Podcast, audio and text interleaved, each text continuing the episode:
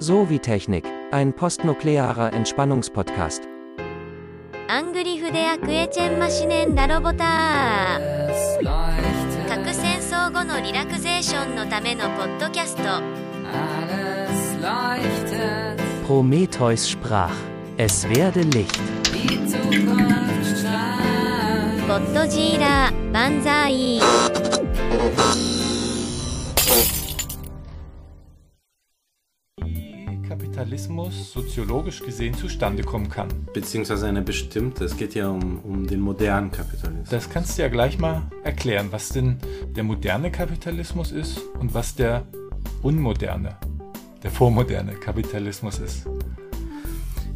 Also dieser Begriff des modernen Kapitalismus ist vermutlich von Sombart ähm, geprägt worden. Wer ist das?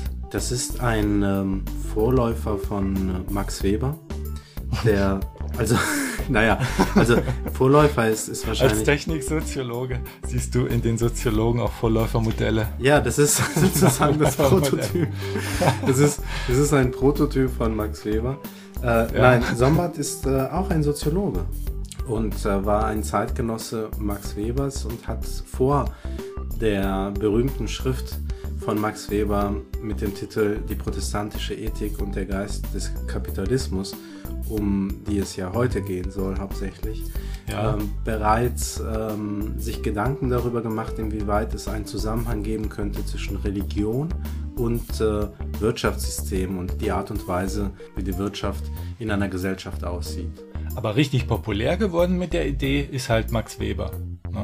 Ja, Max Weber ist wirklich äh, ein Shootingstar dann mit diesem Werk äh, geworden und ist nach wie vor auch äh, nicht, auf, also auf keinen Fall nur, aber äh, schon zu großen Teilen aufgrund dieses Werkes über die Soziologie hinaus äh, aktuell geblieben. Vor wann? 100 Jahren? Also gut, ja, vor gut 100 Jahren ist äh, das, dieses Werk von Max Weber erschienen, in dem es, äh, wir möchten das heute ja ganz einfach halten, äh, ganz grob gesagt, um einen möglichen Zusammenhang geht zwischen Religion und Kapitalismus und Wirtschaft. Ja, wir müssen vielleicht noch auch dazu sagen, weil du sagst, wir wollen es einfach halten. Ja, Die letzte Folge mit den Körperfressern, ja, die war dermaßen kopflastig, dass äh, ein Hörer geschrieben hat, äh, seine Mutter kam kurz rein. Ja. also du hast ja, wolltest das ja nicht glauben, dass die Hörer Schaden nehmen, weil Ja, du sagtest, nee. wir haben die klügsten Hörer der Ja. Welt. Was ja auch stimmt. ja, auf jeden Fall sollten Aber wir- seine ja, Mutter ja. äh, war jetzt keine Soziologin, kam rein, um irgendwie Staub zu wischen, hörte ein paar Sätze und gleich Hirnbluten. Ja. Und der hat sich beschwert und wir müssen etwas, vielleicht mal ein paar Folgen so machen, dass es leichter verständlich ist, dass die Mütter unserer Studenten quasi halt auch vielleicht mit am Podcast sitzen, also den Familien, soziologischen Familienpodcast etwas mehr in die Öffentlichkeit die ganze tragen, Familie. Ja, wo die Generation Ja, okay. übergreifend. Und Ja. jetzt ist es ja gerade generationenübergreifend, weil wir haben einen richtigen Klassiker, den es auch lohnt zu kennen. Denn das ist richtig Allgemeinwissen, was wir jetzt machen eigentlich. Ne? Also damit kann man auch gut Ja. auf Cocktailparty, also es passt, Max Weber passt eigentlich immer. Im Grunde schon, ja. Jetzt müssen wir vielleicht nochmal sagen, er hat jetzt eine Idee, wie Kapitalismus ne, entstanden, nicht, ne? aber wie der moderne Geist des Kapitalismus in die Welt kam und die Idee, wie Kapitalismus an sich entstand, das war ja schon bei Marx. Ja, ja, klar. Ja, Ähm, Ja. Jetzt weiß ich, also da ging es ja um die Produktionsmittel, das Eigentum an Produktionsmittel. Das wollen wir aber gar nicht so vertiefen Ja. jetzt, sondern es geht jetzt direkt ja. nur um Weber. Ja, genau. Ähm, dann mach doch nochmal den Unterschied zwischen vormoderner und moderner Kapitalismusweise auf. Max Weber macht sich sozusagen sehr stark dafür zu schauen, dass das Wirtschaftssystem, dass die Art und Weise, wie, wie Personen miteinander handeln und wie die Gesellschaft dann auch das Handeln reguliert, dass das maßgeblich oder auf jeden Fall sehr stark beeinflusst wird, auch von kulturellen Faktoren. Beispielsweise in dem Zusammenhang von der Religionszugehörigkeit, von der Art und Weise, wie Personen glauben. Er sagt zugleich, dass aber der moderne Kapitalismus sich nicht hätte entwickeln können, also diese Religion und die Faktoren, diese religiösen Faktoren des Protestantismus nicht hätten so wirken können und diese, sich so entfalten können, wenn nicht bereits der Kapitalismus, in gewisser Weise der, der klassische Kapitalismus in seinen Grundstrukturen nicht schon da gewesen wäre. Also dass es bereits einen mehr oder weniger regulierten Handel gibt, dass es Zentren gibt, mhm. in denen ähm, größere Mengen an Güter umgeschlagen werden, dass es auch so handwerkliche ja, Instrumente gibt, die entwickelt worden sind, um als Unternehmer äh, zwischen Gewinne und Verluste genau ähm, unterscheiden zu können, sie zueinander äh, auf eine systematische Art und Weise in Verhältnis mhm. zu setzen, beispielsweise durch die Einführung, durch die Erfindung der doppelten Buchführung im 15. Jahrhundert. All diese Dinge ähm, mussten also schon da gewesen sein, damit der Protestantismus und äh, diese bestimmte Glaubensform ähm, ja sich dann so eine so starke Wirkung entfalten konnte, dass dann der moderne Kapitalismus entstehen konnte, der ja viel dominanter wird, insofern als er viel mehr Bereiche, gesellschaftliche Bereiche und aber auch individuelle Bereiche in seinen Bann zieht. Also wir haben jetzt den Kapitalismus auf der einen Seite und auf der anderen Seite die Religion. Ja. Und die, so sagt Weber, wirkt wie ein äh, Katalysator im Grunde. Katalysator, ja. ja äh, auf den Kapitalismus. Ja, genau, ja. Und da müssen wir uns vielleicht mal angucken, was das Eigentümliche jetzt dieser ja. Religion ist. Ja. Ähm, der Haupt Punkt, der Knackpunkt ist die Prädestinationslehre einiger Unterformen des Protestantismus, insbesondere der Calvinismus, aber es gibt auch noch ein paar andere Sekten, wo die Prädestinationslehre sehr dominant ist. Prädestinationslehre bedeutet, also sehr einfach ausgedrückt, dass schon vorher bestimmt ist, wer in den Himmel kommt, wer das ewige Leben äh, nach dem Tod ja. genießen wird und wer nicht. Das ist noch bevor man auf die Welt kommt schon festgelegt, wer dazugehört und wer nicht. Ja, und oh, das äh, ist natürlich nicht, also das ist natürlich eine Qual. Das ist genau, so genau, das ist auch äh, eine Hauptquelle für Weber, die dazu führt, dass diese Personen dann äh, auf eine Art, bestimmte Art und Weise anfangen, ihr Leben zu führen. Sie ähm, haben sehr große Zweifel, ob sie zu den Auserwählten gehören oder nicht. Ja. Und das führt dazu, dass sie diese Zweifel minimieren möchten, indem sie auf eine Art und Weise leben, die Gott gefällig ist. Das heißt, sie wollen natürlich den Zweifel nicht minimieren, sondern sie wollen eigentlich sehen, Fingerzeige darauf haben, dass sie zu den Auserwählten gehören. Denn den Zweifel könnte man ja auch dadurch minimieren, dass man erfährt, ach so, ich gehöre gar nicht dazu. Äh, ja, natürlich, klar. Das, ja. Das, man könnte natürlich, äh, natürlich, ja klar, man könnte die Zweifel auch minimieren, indem man ein Leben, ein Leben führt, das definitiv nicht gottgefällig genau. ist. Und da kann man sich, ja, also buchstäblich todsicher sein, dass man nicht zu den Auserwählten ja. gehört. Eigentlich, du hast völlig recht. Also wenn es nur darum geht, die Zweifel zu minimieren, dann, ähm, also wäre man viel besser beraten, nicht gottgefällig zu leben, ja. weil da könnte man sich viel schneller, also könnte man viel schneller Sicherheit für Sicherheit äh, und für Klarheit sorgen, dass man nicht zu den Auserwählten gehört.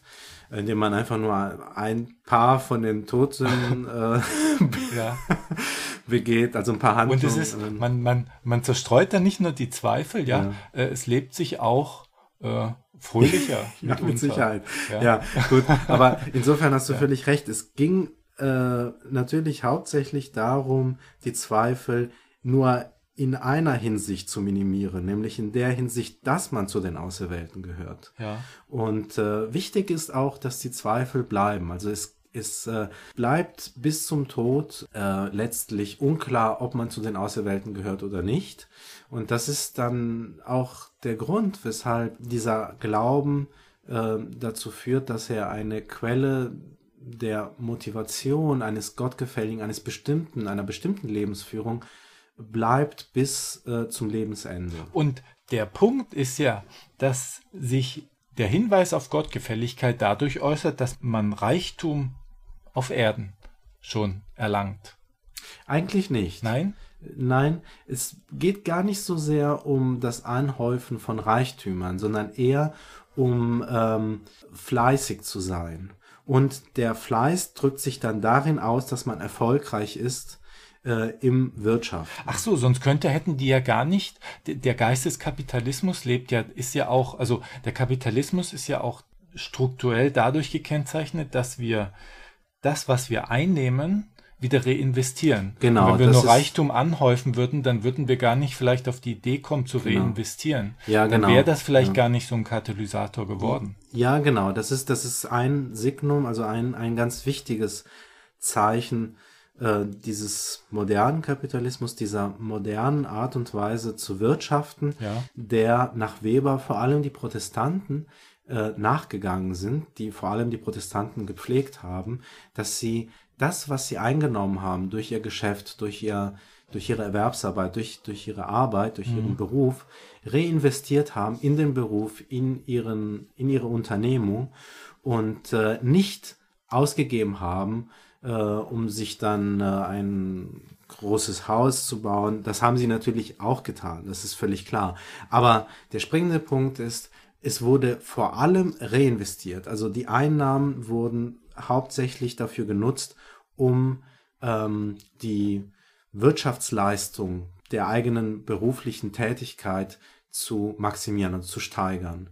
Ja. Und, äh, und damit hat man, äh, haben diese Personen auch nie aufgehört, weil das die einzige Möglichkeit war, um, naja, um eben die Zweifel zu minimieren, dass man zu den Auserwählten gehört. Man muss aber ganz klar sagen, man konnte nicht in den Himmel kommen, weil man fleißig war. Nein, nein, So wie der, äh, der, ich weiß nicht, der Katholik vielleicht, ja. Ja. Der Protestant wollte halt durch seinen Fleiß nur zeigen, sich selbst und den anderen, dass er wohl zu den Auserwählten gehört. Es war kein, er hatte aber keine, Ja, ja. keine Handhabe durch ein gottgefälliges Leben, das zu tun. Das ist Nein, nein, genau. Ja, das war keine, es war keine Ja. Garantie. Und Weber sagt ja, das ist eine eigentümliche Ethik, was du jetzt beschrieben hast, weil es ist ja die Umkehrung der Natur. Eigentlich würden wir doch sagen, wir verdienen Geld, um uns Genuss zu verschaffen oder um unsere Bedürfnisse zu befriedigen. Ja. Und da hat Weber für das vorkapitalistische Stadium ein Beispiel geliefert mit den Landarbeitern, Ja. dass die eine bestimmte Fläche zu bearbeiten hatten und dann gab man denen jetzt mehr Geld pro Fläche aus irgendwelchen Gründen, ja, Ja. und die arbeiteten dann weniger, Mhm, weil mhm. der Bedarf jetzt ja gedeckt war.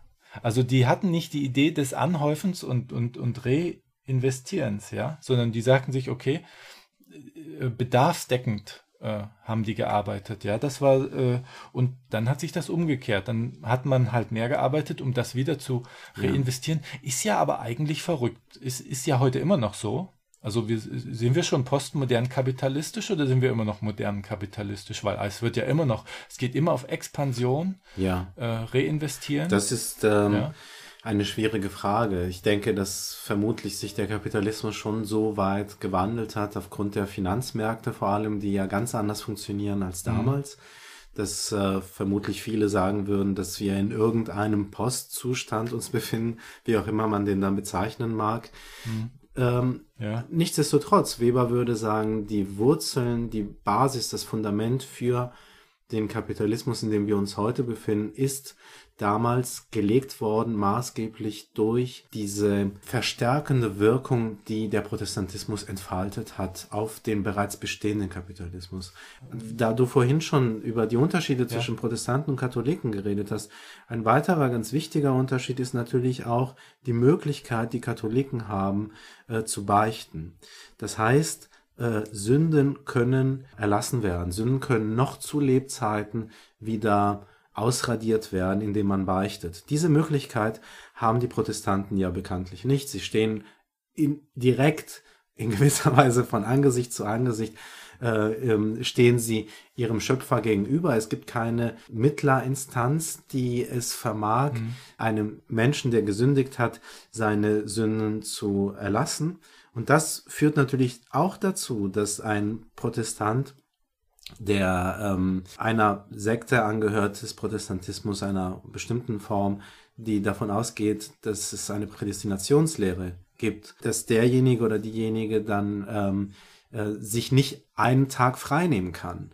also nicht einen Tag Pause machen kann von Ja. diesem Bestreben, gottgefällig zu leben. Denn diese Pause, die man sich herausnehmen würde, die ja ein Hinweis dafür sein könnte, dass man eben nicht zu den Auserwählten gehört, die lässt sich nicht durch eine Beichte dann wieder gut machen. Es lässt sich ja gar nicht durch eine Beichte gut machen. Deshalb kann es die ja gar nicht geben. Denn Genau, soll genau, denn gebeichtet werden können, wenn Genau. das alles sowieso so feststeht? Aber bei der, bei der, Prädestina, bei Das der stimmt, ja. Prädestinationslehre, das habe ich noch nicht ganz verstanden. Ja. Also mein Handeln, dass ich fleißig bin, deutet darauf hin oder die Ergebnisse meines Handelns? Denn wenn ich, wenn mein Handeln darauf hindeutet, dann ist es ja nicht nur so, dass festgelegt ist, wer in den Himmel kommt, sondern dann ist ja sogar schon festgelegt, was auf der Erde passiert. Also im Sinne von Deterministen, wenn feststeht, ich komme in den Himmel und es steht gleichzeitig fest, wenn ich in den Himmel komme,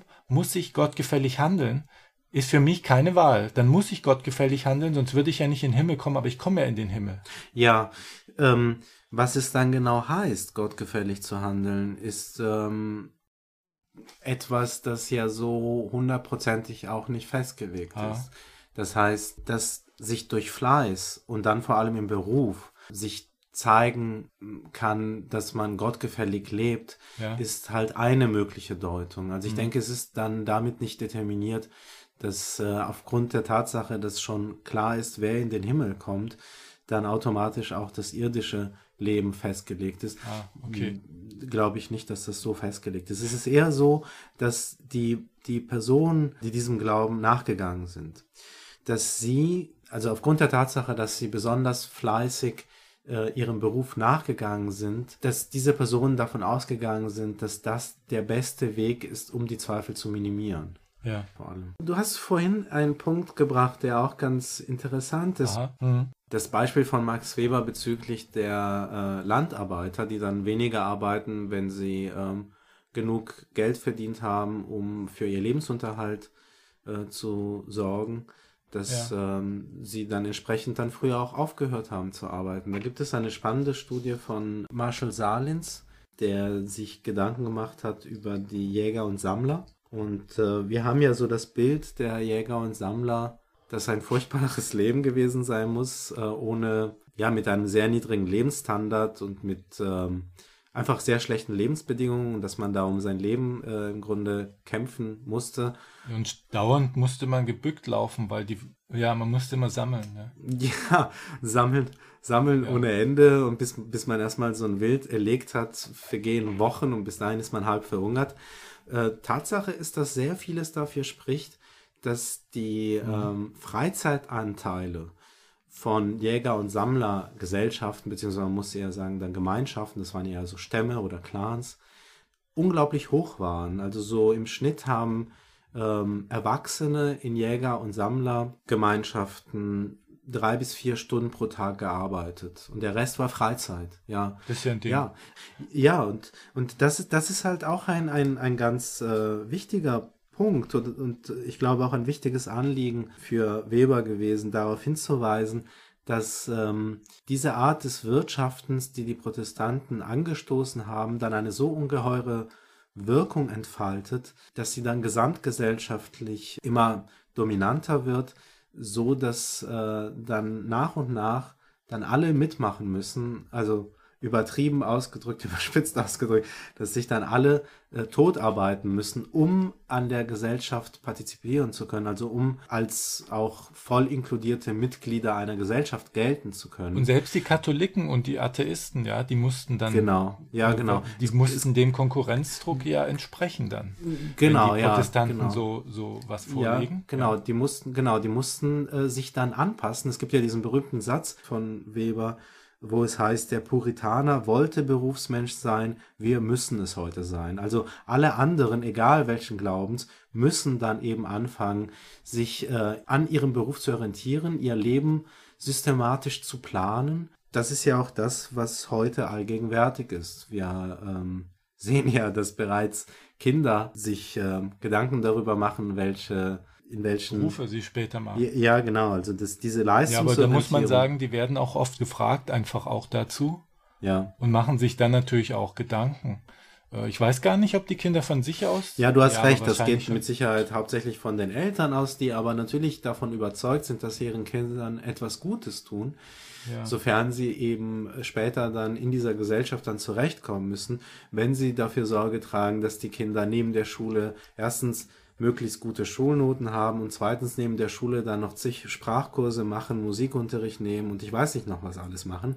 Und das ganze Leben dann sich also um äh, diesen zentralen Punkt des Berufes und des Erfolges im Beruf dann kreist. Insof insofern ist der Geist des Kapitalismus dann äh, in dem Moment, wo der moderne Kapitalismus sich durchgesetzt hat, dann auch abhanden gekommen. Das ist auch ein wichtiger Punkt. Der, der, der entscheidende, der springende Punkt, was den Geist betrifft, ist, dass für den Protestant diese bestimmte Form des Wirtschaftens, diese Art und Weise, das ganze eigene Leben dem Beruf zu widmen, ja ein, ein, ein Wert besaß, der über das Jenseits hinausging. Es war so gesehen eine wertrationale Orientierung.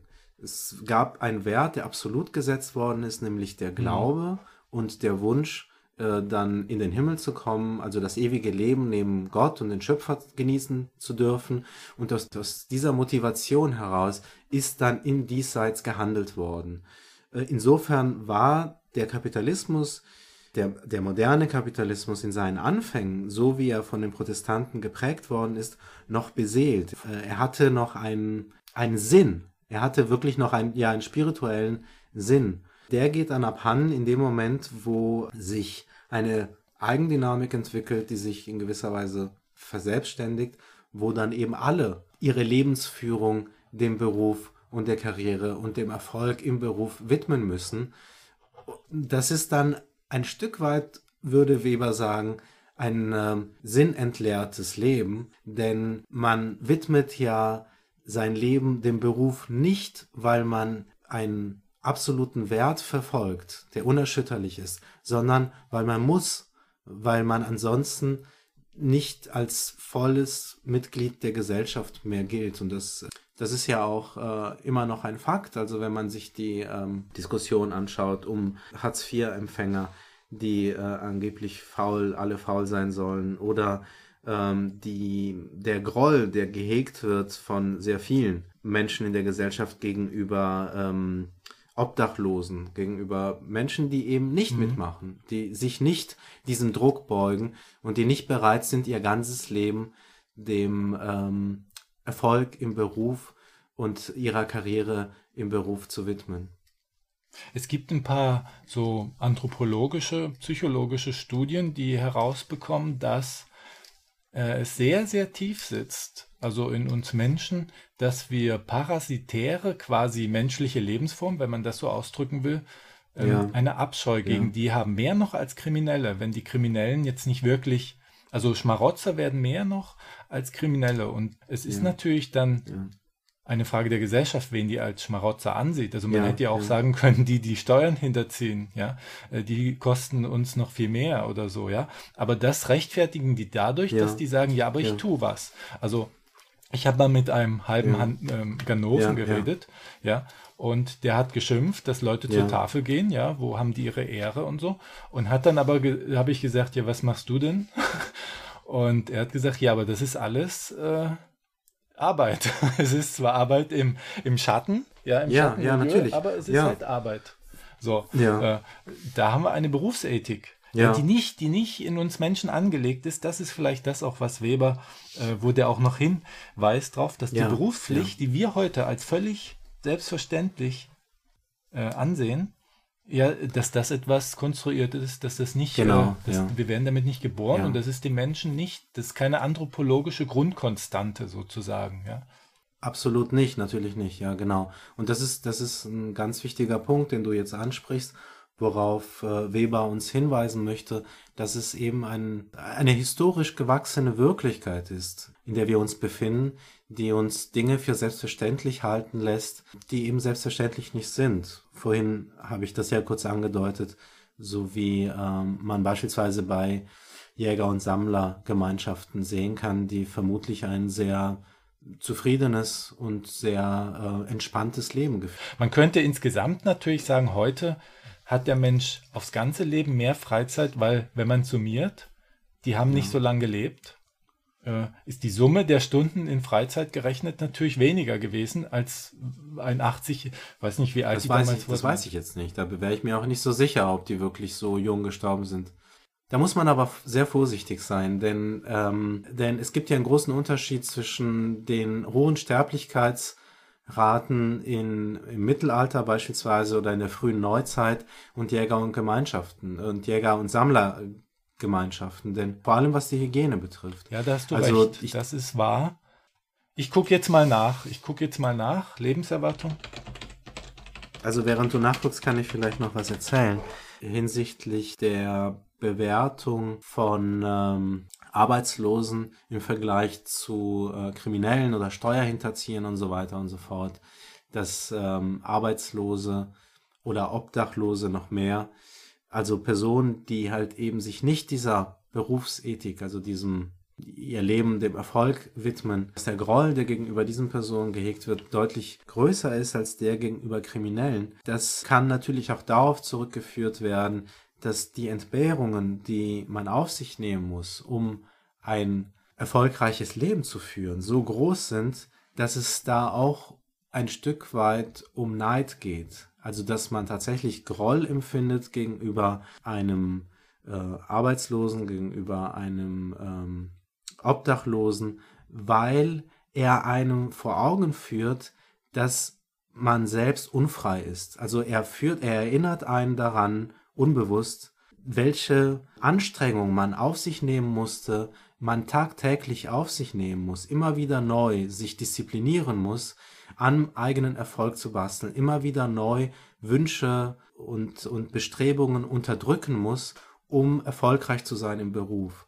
Das heißt, ähm, der Groll, den man gegenüber einem Obdachlosen empfindet, ist unter Umständen deshalb größer als gegenüber einem Kriminellen, weil ähm, ein Obdachloser einen viel mehr daran erinnert, welche Anstrengung man auf sich nehmen muss, um äh, gesellschaftlich akzeptiert zu leben, im Vergleich zu einem Kriminellen, der natürlich auch sich anstrengen muss. Der hat ein Ethos, Ethos. Also so ein Maf die Mafia, die funktioniert ja schon nach sehr betriebswirtschaftlichen und berufsethischen Vorsätzen, also Grundsätzen. Weniger, aber, aber da, ist, da, ist das, Ja. da ist der Äh, Unterschied nicht so groß. Der Neandertaler, 30 Jahre im Durchschnitt. Hier, hier, ich hab was. Die durchschnittliche Lebenserwartung von Jägern und Sammlern lag bei 60 Jahren. Oh, wirklich? Und das, und das überrascht mich nicht, ja, weil die, die haben ein gesundes, zufriedenes Leben geführt. Erstens kannten sie sich ja auch aus mit äh, Kräutern und natürlichen Behandlungsmethoden. Und zweitens war, war ihr Immunsystem vermutlich ja auch perfekt angepasst auf ihre Umwelt. Ähm, beispielsweise in dem Buch des Historikers Alfred Crosby, Die, Früchte, die Früchte des weißen Mannes, ähm, da erzählt Crosby die Geschichte der Kolonialisierung neu, indem er hauptsächlich darauf eingeht, welche Auswirkungen die Krankheiten ha- gehabt haben, ähm, aber auch durch die Flora und die Fauna, die durch die äh, europäischen Kolonialmächte in die ähm, beispielsweise Nordamerika und, und die anderen Kolonien ähm, eingebracht worden sind, welche Auswirkungen die gehabt haben für die Kolonialisierung, die erfolgreiche Kolonialisierung dieser Kontinente durch die Europäer. Und er schätzt das so ein, dass die Europäer vermutlich nicht erfolgreich gewesen wären, wenn die Krankheiten, die sie eingeschleppt hätten, nicht eben dazu geführt hätten, dass ein Großteil der Personen, der, der Einheimischen, äh, der autochthonen Bevölkerung dieser Länder daran ähm, äh, zugrunde gegangen wäre. Genauso, ja, genauso auch die Fauna und die Flora. Ja. Tatsächlich. Äh, ich kann mich nicht mehr gerne an, genau erinnern, welche Quellen er da zu Rate zieht. Das sind größtenteils, glaube ich, Berichte dann auch von den äh, Kolonialisten selbst, die, die zum Teil dazu geführt haben, dass dann ganze äh, Stämme innerhalb von Wochen dahingerafft worden sind. Also Ja. nicht durch Kämpfe, sondern durch Krankheiten. Wenn man so will, die erste äh, biologische Kriegsführung, sehr erfolgreiche, ähm, gewesen ist. Ja. ja. Ich habe eine Studie hier nämlich. Äh, Weber sagt ja, äh, die Religion werde ihren Einfluss verlieren. äh, immer mehr. Ist Ja. eine These von ihm gewesen. Ja. Und jetzt ist eine Studie von 2007, äh, da steht, in protestantischen Ländern liegt die Beschäftigungsquote höher als in Ländern, in denen die katholische Konfession oder andere Religionen dominieren. Ja. Grund sei, dass der protestantischen Bevölkerung weit verbreiteter Arbeitsethos, diszipliniert und viel zu arbeiten. Und da sagen die Studienmacher, das würde Weber widerlegen, dass äh, die Religion doch noch Einfluss hast, hat. Aber ich habe jetzt verstanden in dem Gespräch, dass es vielleicht halt eine Entkopplung dieses Wesenzugs ist, dass man nicht sagen kann, äh, die Religion habe hier den Einfluss. Aber andererseits sind doch Ähm, nein, also ich, ich, ich denke auch, dass man an der Stelle nicht sagen kann, dass mit so einer Studie Weber widerlegt wird. Worauf es Weber ankam, war ja darauf hinzuweisen, dass diese bestimmte Art der Lebensführung, die um den Beruf und um den Erfolg im Beruf kreist, dass die unabhängig von der Religionszugehörigkeit, unabhängig vom Glauben, sich dann ausbreitet und eine Wirkmächtigkeit entfaltet, die losgekoppelt ist von der Religion. Insofern verliert die Religion an Bedeutung. Nichtsdestotrotz können wir aber unter Umständen heute immer noch Tendenzen nachweisen, die ja eher dann für Webers These im Allgemeinen sprechen würden, dass nach wie vor Länder, in denen der Protestantismus besonders ähm, stark vorhanden ist, besonders weit verbreitet ist, wirtschaftlich stärker sind, die Prosperität entsprechend äh, höher ist als in Ländern, in denen ähm, es hauptsächlich Katholiken gibt. Dann muss man aber auch immer sehen, wie wird in Ländern äh, gewirtschaftet. Unter Umständen ähm, sind Ja. diese Statistiken basieren in der Regel ja auf offizielle Zahlen und offizielle Zahlen können nicht all die Arbeit und äh, abbilden, die auf dem Schwarzmarkt angeboten wird und erfolgreich ja auch entlohnt wird. Die Mafia ist katholisch. Das hat, haben wir ja gelernt in der Pate. Ja. ja. Und die sind aber auch erfolgreich und haben einen hohen Arbeitsethos. Und die reinvestieren. Ja, und die, ja, und die tauchen zum Beispiel in, in den Zahlen dieser Statistiken nicht auf. Das ist natürlich nicht, weil das ja alles Schwarzmarkt ja, ist. Unerhört. Jetzt sind wir am Ende und vielleicht fassen wir nochmal ganz einfach zusammen, was die Hörer an Allgemeinbildung wissen müssen. Also wir haben den vormodernen Kapitalismus, dann kam der Calvinismus, der die Leute anregte, viel zu arbeiten, wenig zu feiern, ja, wenig zu genießen, so dass die das Geld immer wieder reinvestierten. Und warum? Weil sie dachten, wenn sie so leben, bekommen sie einen Fingerzeig darauf, dass sie in den Himmel kommen. Und dadurch wurde der Kapitalismus angekurbelt und hat eine Eigendynamik entwickelt, die sich auch auf andere Leute übertrug, die gar nicht dieser Religion angehörten, weil die mussten ja sich auch dem Konkurrenzdruck beugen und dann genauso wirtschaften. Und dann hat das die ganze Gesellschaft ergriffen und sich von der Religion losgelöst. Die Religion verliert ihren Einfluss, laut Weber jetzt, ja, aber, der, aber die Mechanismen, die sie losgelöst hat, die sind bis heute geblieben. Und dazu gehört der Berufsethos, den wir haben, Genau. Ja. dass man als Mensch nur Mensch ist, wenn man arbeitet. Ja? Und diese, diese Idee, Geld, was erwirtschaftet wird, muss wieder reinvestiert werden, um, um noch mehr zu erwirtschaften.